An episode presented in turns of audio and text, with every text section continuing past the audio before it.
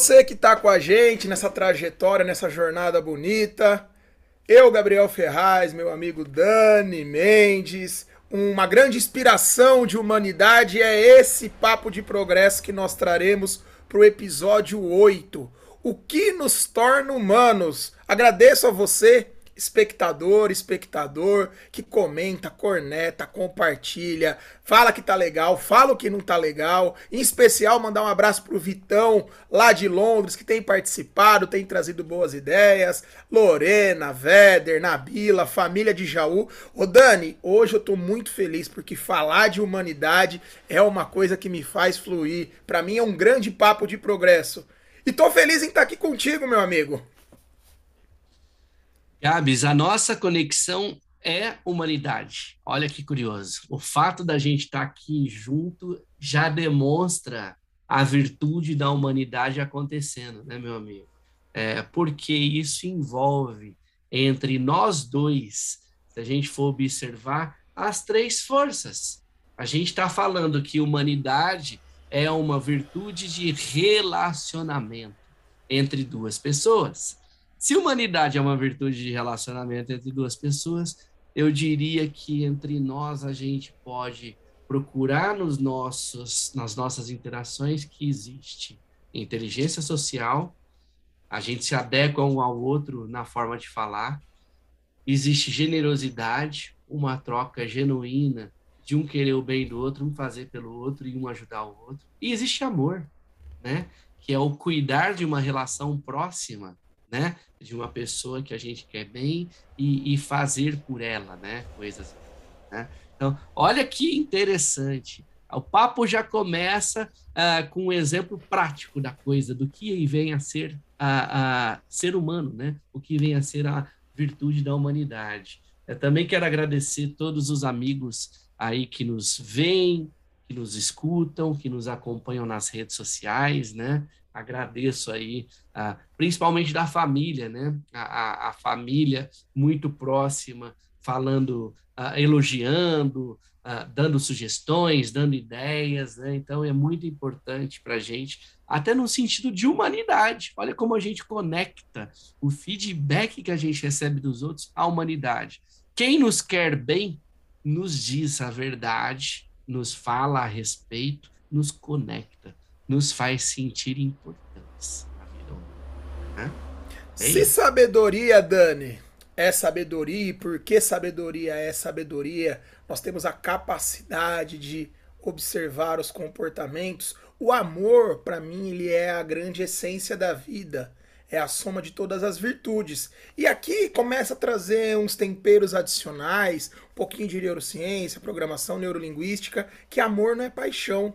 Porque a paixão é que traz aquela compulsão, aquela intensidade. O professor Cortella fala: paixão é ausência de juízo, o amor é mais perene. A pessoa apaixonada, ela se agarra no meio de todo mundo, acha que está invisível, ou que o nosso próprio querido professor Pedro Calabres fala, né?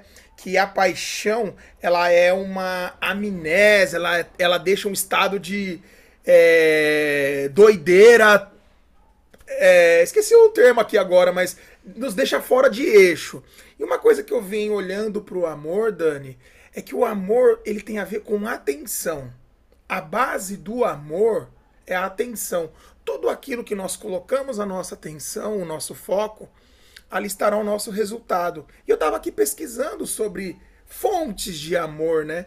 Tem uma, um vídeo do professor Clóvis de Barros que eu gosto muito, que ele fala que ele divide o amor pelo olhar de estilo de vida, o olhar filosófico, em três possibilidades. O eros, que é a busca pelo desejo, e a gente só deseja o que falta. Para quem gosta de se aprofundar, estudar, é uma linha de abordagem de Platão. Tem o amor filia, que é o aqui agora, essa troca gostosa, essa interação que nós criamos, e tem o amor ágape, que é o amor cristão, que é aquele amor do altruísmo, da entrega, sem esperar nada em troca.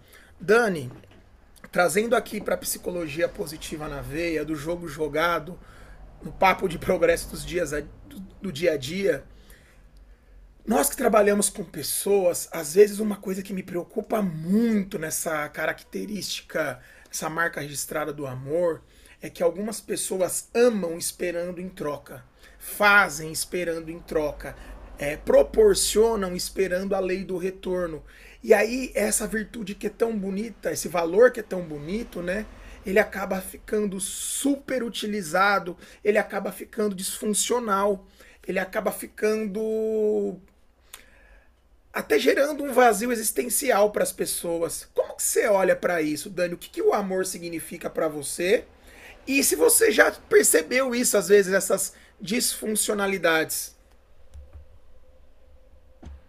Meu amigo, é, eu, eu acredito que, ah, por natureza, é, a, gente, a gente tende a fazer certas coisas ah, com, com uma necessidade, às vezes, de troca, e muitas vezes sem uma necessidade de troca. Então, existe sim, não vamos ser brincando aqui entre nós aqui, hipócritas de achar que tem é, é, é comportamentos ou tem ajudas que a gente faz sem, não, sem querer nada, nada, nada em troca.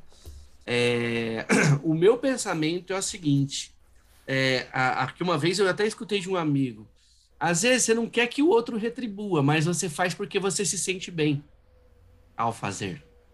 E isso é, é um motivo pelo qual você faz certas coisas também né?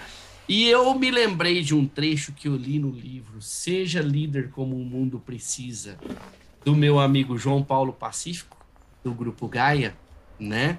É um trecho que ele, ele, ele disse o seguinte, que ele acredita que nós, como crianças, nascemos generosos e amorosos, e quando nos tornamos adultos, a gente acaba perdendo um pouco essa essência, né? é, da gente ser generoso, da gente ser altruísta, da gente fazer pelo outro.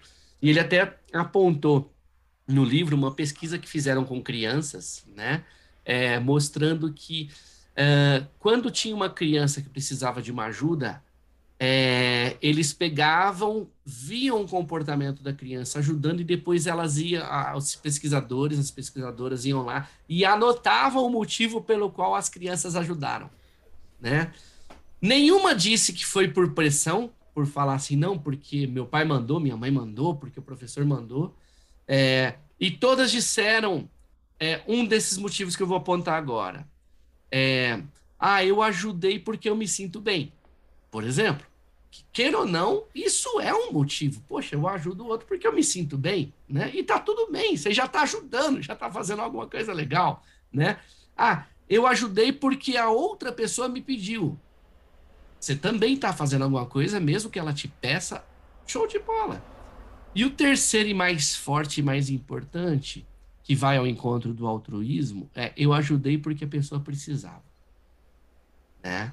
É, o, o, o ajudar porque a pessoa precisa nos é, é, remete a perceber a natureza humana, que é também um olhar altruísta o estímulo é porque a outra precisa e não porque eu vou ganhar algo. O altruísmo vem daí, né? E eu até gosto de diferenciar a, a, a, generosidade, que é outra das forças dentro da virtude da humanidade, que estrita relação a um, do amor, generosidade e amor, eu diria que elas têm uma sobreposição de visão, de, de forma de se comportar.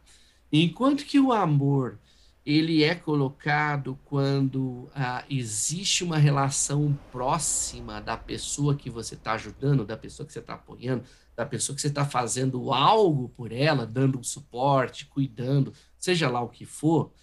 A generosidade é na mesma linha de a gente fazer pelo outro, ajudar o outro, mas com um seguinte detalhe que o próprio professor Clóvis de Barros Filho fala na visão do Clóvis, ele acha mais altruísta a generosidade do que o amor. Por quê? A generosidade é você ajudar uma pessoa que pode ser que você nunca mais veja na vida e que você não tem relação nenhuma. É uma história de você estar tá no supermercado, é, a, encontra alguém no caixa que vai pagar a conta e olha na carteira e fala: Putz, você devolve para mim a carne porque eu não tenho dinheiro para levar? Você nunca mais vai ver aquela pessoa. E você tá logo atrás e você tem condição de pagar a carne daquela pessoa. Você vai lá e paga.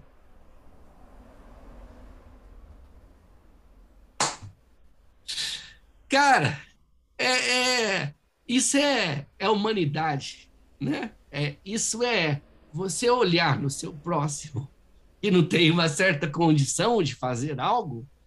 Aqui eu estou dando um exemplo financeiro. Sim.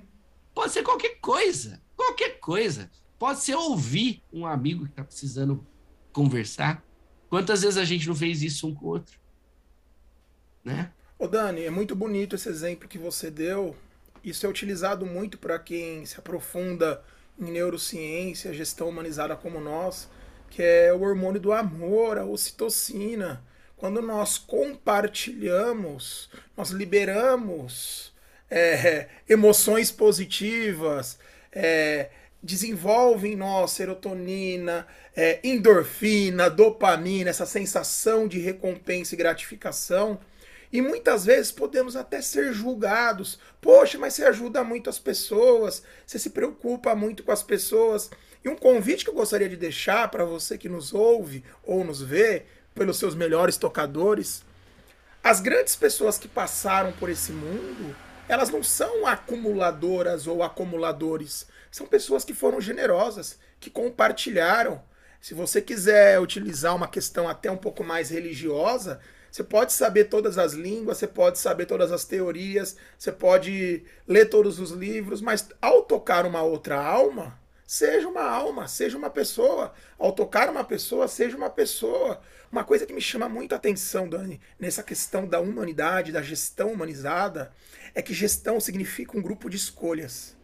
E humanizado, gestor, a gestora que se torna humano, ela trata o humano como um outro humano. Tem responsabilidades, tem KPIs, tem a necessidade de atingir as metas estipuladas. Só que ela lembra quando ela começou. E uma das coisas mais bonitas que eu tenho visto, Dani, através das características de assinatura, são pessoas falando assim: Gabriel, eu tenho a condição hoje de reconhecer coisas em mim que eu não, jamais imaginava que existia. Ou eu posso ser a pessoa que eu gostaria de ter encontrado quando eu comecei.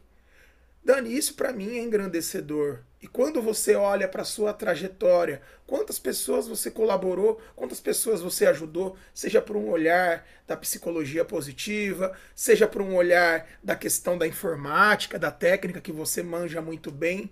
E nisso tudo, Dani, nesse olhar de humanidade, nós já estamos chegando ao fim desse episódio, que ele é tão rico e tão necessário com profundidade. Como que você vê o capital psicológico, que é algo que você se debruçou tanto, sendo fortalecido, criando essa musculatura emocional através da, da virtude da humanidade, das três características de assinatura que as compõem? O capital psicológico, para mim, Gabs, ele é uma, um, uma forma de a gente desenvolver é, um, recursos internos para lidar com a vida, cara. A, a, ele, ele é muito usado no mundo corporativo, o, o PsyCap em inglês, né, ou, ou capital psicológico em português, ele é composto por quatro dimensões: autoeficácia, que sou eu acreditar que eu sou capaz de realizar o que eu desejo realizar através do ganho de competência né? A esperança, que sou eu acreditar que o futuro será melhor do que hoje, através de uma clareza de onde eu desejo chegar, do que eu quero fazer, de criação de planos que viabilizam a realização né, desse ponto, da escolha do melhor plano e da execução desse melhor plano. Mas, ao mesmo tempo, faz parte da esperança eu não ser teimoso e não querer trocar de plano. Então, parte da esperança sou eu me abrir para perceber que certo plano travou. Eu, eu faço a brincadeira que é igual o Waze, né? Recalculando a rota, né? É, quando a gente se permite mudar o caminho, não ser rígido, eu estou sendo esperançoso, como parte da esperança, né? Aí vem a resiliência, terceiro pilar. A resiliência sou eu mesmo perante os desafios que eu enfrento, não é, quebrar, não surtar. E pelo contrário, é, a, a, a, até dizem que a resiliência 2.0 é o antifrágil, né? Para mim faz uhum. parte da resiliência original essa parte que entra no antifrágil, que é além de eu não surtar e não quebrar, eu aprendo com a adversidade. Aconteceu alguma coisa, aquilo me dói, claro que me dói, até porque ser humano significa ser íntegro. E ser íntegro significa eu viver as minhas cognições e viver as minhas emoções e sentimentos. Acontece que a gente vive numa sociedade que nos é, priva muitas vezes pela imposição ou pela desejabilidade social que a gente tem de se sentir parte de um grupo, que eu não posso chorar como eu chorei agora há pouco, quando eu falei do caixa, né? Uh, uh, a gente não é. pode demonstrar raiva porque meu raiva é proibido. Na verdade, todas essas emoções que a gente sente, elas são viscerais e elas são mecanismos de mensagem que trazem para a gente mais elementos para uma tomada de decisão do que eu venho a fazer ou não, né? E quando eu ignoro essas mensagens, eu estou deixando de enriquecer o repertório de critérios que me auxiliam em tomadas de decisões melhores para minha vida. Né? É, então, a resiliência faz parte de eu vivenciar as emoções e crescer com elas. Olha a, o que a gente está vivendo aí na pandemia. Olha quanta coisa desconhecida surgiu, quantas incertezas a gente vive até hoje, e se a gente não fosse resiliente e desenvolvesse a resiliência, a gente surta, a gente surtaria, né? Não vou dizer que existem momentos que a gente pode surtar. Sim, existem. E é natural. A gente é humano. O nosso cérebro é uma máquina de predição para economizar energia e evitar a morte na pior das condições, né? Então, é natural que a gente passe por momentos de sofrimento.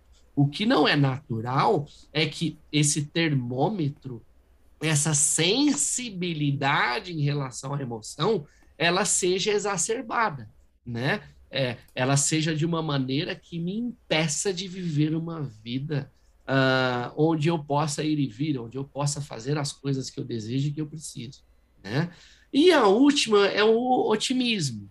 O otimismo é a, a, quando a gente vai para o senso comum, até falei disso com um amigo meu hoje de manhã, conversando com ele por telefone.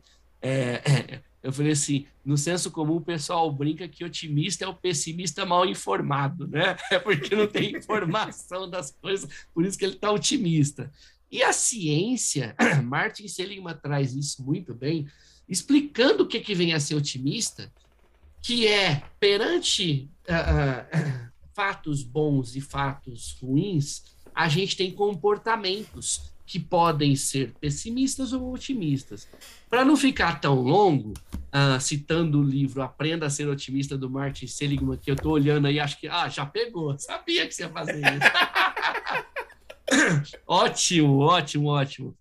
Existem três situações que a gente pode observar o otimismo e o pessimismo acontecendo perante um fato. Vamos pegar um fato ruim.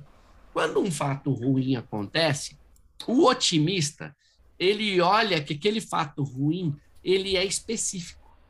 Ele está acontecendo num processo é, é, muito específico. Vamos dar um exemplo. Ah, veio a pandemia e nos privou de sair de casa. O otimista fala assim: ah, eu só não posso sair de casa, mas olha só, eu ainda tenho a internet, que eu posso fazer compras, eu ainda tenho a internet que eu posso me conectar com os amigos, eu ainda tenho a internet que me entrega as coisas na porta de casa, né? Graças a, ao, ao bom Deus e ao esforço das pessoas que continuaram fazendo por nós, né? E somos gratos a eles também, né? A gente isso. tem várias coisas aí que nos permitiram a, a continuar vivendo. Já o pessimista olha assim: a minha vida acabou. Ah, como eu não posso sair de casa, eu não posso mais ter amizade. E, e ele generaliza. Então, primeira dimensão, ou é específico ou é generalizado. Para o evento ruim, o pessimista vê como generalizado e o otimista vê como específico.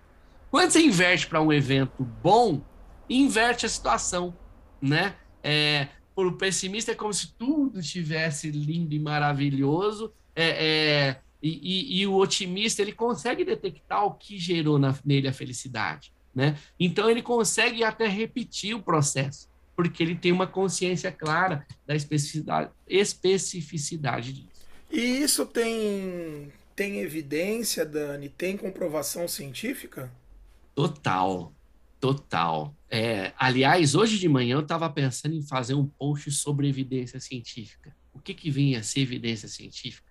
É, olha só que curioso. Eu estou com dois livros em cima da minha mesa porque eu estou escolhendo algumas escalas para usar em um trabalho numa empresa que a gente está atendendo.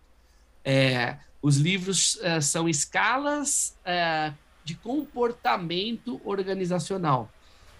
O que, que, é uma escala? Uma escala é um questionário. O que, que é um questionário? Uma série de perguntas que tem dentro dela, uh, por exemplo, a, a, a, respostas que a gente escolhe numa intensidade de 1 a 5. Uh, ah, do tipo, uh, você costuma ver os fatos ruins que te acontecem como específicos? Sempre, quase sempre, às vezes, é, e nunca, por exemplo, só para dar um exemplo. Conforme eu respondo essa escala, ele me dá um número e que quando eu vou é, rodar estatística em cima desse relatório, eu consigo detectar as pessoas que são mais pessimistas e mais otimistas. Por exemplo, né? É, e aí, quando a gente pega um instrumento, um questionário, para que ele possa ser usado de forma científica e respeitado, meu amigo, você vai pegar um questionário qualquer lá, é, existe aí pelo menos 10 páginas explicando o questionário, de onde que veio a teoria embasadora, quem foi que criou, quais são as pessoas que corroboram com aquilo, quais são as pessoas que são que refutam aquilo, por que, que eles escolheram fazer aquilo, quantas pessoas eles escolheram como amostra para responder o questionário, rodar estatística, achar alfa de cromba, achar se tem de mais de uma dimensão ou se é unifatorial, uh, e assim por diante. É um monte de coisas por trás para dizer que um questionário ele é sério para ser usado ou ele foi inventado brincando aqui, né, na esquina da padaria aqui enquanto eu tomava café com você, né? Então, cientificamente dizendo, o que o Martin Seligman faz é comprovado. Ele roda e ele convida mais cientistas ao redor do mundo para pegar pessoas para responder o questionário e para ver causa e efeito, né? Existem pesquisas que são de corte transversal e corte longitudinal, né? É, pesquisa pode ser uma única vez que você roda ou várias vezes no decorrer de um tempo, né? É, então, existem mil e uma maneiras de preparar Neston, e a ciência nos ampara para dizer: olha, esse instrumento funciona, esse instrumento você pode usar, esse instrumento tende a te mostrar uma assertividade de tantos por cento. Né? É, o que é, é interessante disso tudo, Dani, que nós iniciamos esse encontro de hoje, esse episódio, perguntando o que nos torna humanos. E essa inteligência relacional, essa consciência social, que nos torna inteligentes quando nós compreendemos que cada um tem a sua trajetória. O compreender não significa concordar. Você que está aqui nos escutando, nos vendo, pesquise um pouco sobre viés binário. Não tem a necessidade de ser esse ou esse, direita, esquerda, para cima, para baixo. Às vezes o ponto de vista da pessoa é só a vista de um ponto. Dani, eu gostaria de agradecer mais uma vez esse episódio tão rico, com tantas trocas. Acredito eu que capital psicológico será um dos temas futuros. Quando você fala de recursos internos, Dani, assim de forma bem assertiva, o que mudou para você esses recursos internos na forma de você expressar o seu amor, na forma de você expressar a sua generosidade e na forma de você expressar a sua inteligência social, compreendendo que um ponto de vista só é a vista de um ponto, meu amigo. até, até para falar um pouquinho sobre a inteligência social, que foi o terceiro que acabei não explorando, né? É, que é eu ter empatia e conseguir adequar a maneira com que eu falo, desde uma pessoa que que está na rua mais simples, uh, até uma pessoa extremamente culta que leu diversos livros, etc. Então, a inteligência social está em a gente aprender a se adequar para conseguir gerar uma comunicação, estreitar uma comunicação entre mim e outra pessoa. E essa outra pessoa pode ter qualquer nível uh, intelectual, qualquer nível social, etc. Então eu consigo ser empático para me conectar com essa pessoa e trocar ideia. Inteligência é... social, Dani, com humildade que nem queijo com goiabada? Porra! É que nem queijo com goiabada e com cafezinho junto, Jesus Cristo. Vai que é uma beleza. Aliás, amanhã tô indo para Minas. Eita, coisa boa. Trem bom, sou. E, e, e, respondendo especificamente sua pergunta, Gabs, cara, é, eu acho que uma das maiores riquezas que o mestrado em psicologia trouxe para mim foi uma abertura de perceber que o meu critério, a minha perspectiva, é, não é a verdade absoluta. E que eu me abri para escutar outras pessoas, para respeitar outros pontos de vista, para perceber que é, nem tudo que eu acredito é uma verdade absoluta e se aplica para gregos e troianos, por assim, para brincar, né? É, eu diria que foi a maior riqueza de experiência e aprendizado que eu tive uh, no meu mestrado. E isso serve para mim, Gabs, no aspecto de ser mais empático, é, perceber que às vezes a minha forma de olhar para o mundo, é, é apenas a minha forma e isso me permite ser, ser até, ter até mais compaixão do próximo e perceber que às vezes a maneira que ele se coloca, mesmo sendo contraditória a maneira que eu me coloco, é o jeito que ele aprendeu a ser. Eu respeitar isso e eu, de certa maneira, com gentileza, colocar os meus pontos de vista e, óbvio, me defender também, caso eu seja agredido, né? Porque é, ser gentil não significa permitir que te agridam, né? É, é, a, a, o movimento da paz não significa evi não evitar a agressão do outro, muito pelo contrário. A gente também tem que se proteger, né? Tem que colocar limites, né? Então, é esse aspecto. E um ponto só que para mim faltou eu fechar sobre o otimismo, só para fechar de forma rápida, sem detalhar muito. A gente falou sobre global e específico, sobre temporalidade. O pessimista ele vê um evento ruim como eterno para sempre. O otimista vê o evento ruim como passageiro. Isso vai passar um dia. E sobre personificação o pessimista vê o evento ruim como uh, ele sendo o principal causador ou grande parte da causa daquele problema que aconteceu. O otimista ele consegue distinguir o que vem a ser responsabilidade dele e ele atua naquilo e o que não vem a ser responsabilidade dele. Com isso a gente arremata e fecha o assunto otimismo dos três pilares, né?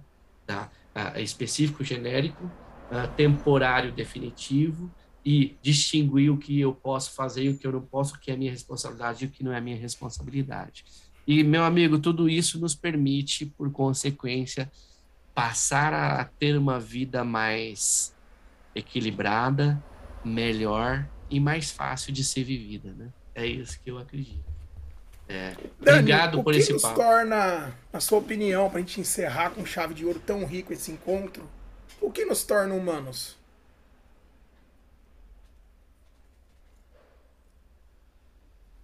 A capacidade de permitir que a emoção faça parte do processo de decisão do pensar. Para mim é isso. É... Se eu sou só racional, eu eu posso passar isso para uma máquina fazer. Então, ser uma sequência de decisão com base dura, por assim dizer, com base em dados. Comando e controle. Comando e controle. Se eu só sou emoção, eu também não estou sendo humano. Até porque dizia a filosofia, diz a filosofia, melhor dizendo, que viver bem é viver pensando bem a vida. Pensando sobre o, o, ideias do que nos faz viver melhor. Né? Ideias que nos fazem viver melhor. É, para mim, o ser humano, o ser humano de verdade é conseguir estar aberto a, porque nem sempre a gente está aberto a, compreender o que a razão nos fala, junto com o que a emoção também está nos dizendo. Quando Agora eu vou chacoalhar, hein, Dani? Fala. Agora eu vou chacoalhar. É, é, era para ter terminado, você esticou. Ô, Dani, qual foi o seu maior recurso interno desenvolvido que te melhorou como pai? Que te melhorou como irmão, como amigo? Que você olha você fala, rapaz. Porque o Seliman era o rabugento, né? Ele jogou tudo pro alto, ele se encontrou com o Aaron Beck, trocaram umas ideias sobre terapia cognitiva comportamental, ligou pro Mihai Vicente Mihai, foram comer um torresmo no bar da esquina, mas e aí, você, no jogo jogado, quando você olha ali 7, 8 anos atrás, o que, que você vê dentro de você e sente que ficou mais robusto, mais desenvolvido e que é percebido pelas pessoas que você mais ama? Perguntinha fácil, tá? Eu tenho um exemplo que aconteceu ontem para te falar. É, uh, a, de forma resumida, eu te diria que é a abertura e respeito pelo que os meus filhos podem vir a me dizer mesmo hierarquicamente eu sendo pai. É... E pai é ser líder da família, do filho, né? dos filhos. É... E eu, por ter aprendido da forma que aprendi, e não é por intenção ruim, muito pelo contrário, a gente ah, age da forma que a gente aprendeu e repete. Mas quando a gente se permite abrir para ser humilde e perceber que o outro, mesmo sendo seu filho, pode ter uma perspectiva diferente ele te ajudar a melhorar o seu próprio comportamento, a coisa muda de figura. É, e aí, para exemplificar isso especificamente, como o que eu te falei que aconteceu ontem. Como eu falei há pouco, eu vou viajar para Minas amanhã. É, e eu fechei um cliente que começa amanhã, a uma e meia da tarde, um, o curso que a gente faz pela Elucida. E, e eu tinha planejado ir no, nesse aniversário é, da, da minha sobrinha, que vai ser amanhã à noite, começa acho que sete da noite. É, eu saindo da minha casa logo depois do almoço, uma hora da tarde porque as crianças vão para a escola de manhã, voltando, almoçariam, a gente sairia. E graças ao bom Deus eu fechei um cliente. Então eu não posso estar viajando no período da tarde. E aí eu trouxe o assunto ontem, e eles não gostam de faltar da aula, graças a Deus, né? Eles gostam de ir para aula. O amor aprendizado é aprendido, né? amor aprendizado é aprendido, né? Aí eu viria assim para os dois. Então, crianças, o negócio é o seguinte: tem um aniversário para a gente ir da prima de vocês, lá em Minas. Eu fechei um novo cliente que começa amanhã na parte da tarde e a gente tem que tomar uma decisão. É, ou vocês faltam da aula e a gente vai de manhã, ou a gente não vai para aniversário.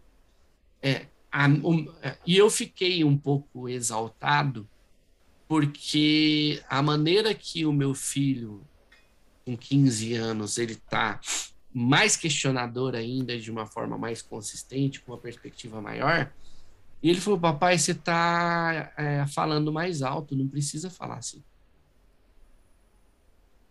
Por exemplo.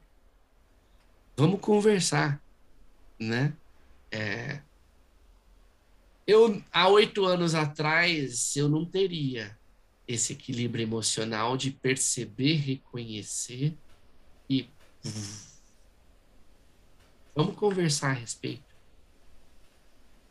E Gabs terminou uma conversa tão gostosa da Mariana, do Rafa e minha. A melhor opção é a gente faltar um dia da aula, a gente não gostaria de faltar, mas a gente vai ver o vovô, vai ver a vovó, vai ver tio, vai ver primo, vai ver todo mundo. E tá tudo bem a gente faltar um dia. A vida não tá sob o controle 100% nosso. E a gente se adequa conforme as coisas acontecem. E que bom que eu fechei um novo cliente. E lá de Minas eu vou poder usar a internet da casa dos meus pais para atender o meu cliente. E olha que benção. Eu posso atender hoje meus clientes em qualquer lugar. Eu posso gravar o meu podcast contigo de qualquer lugar.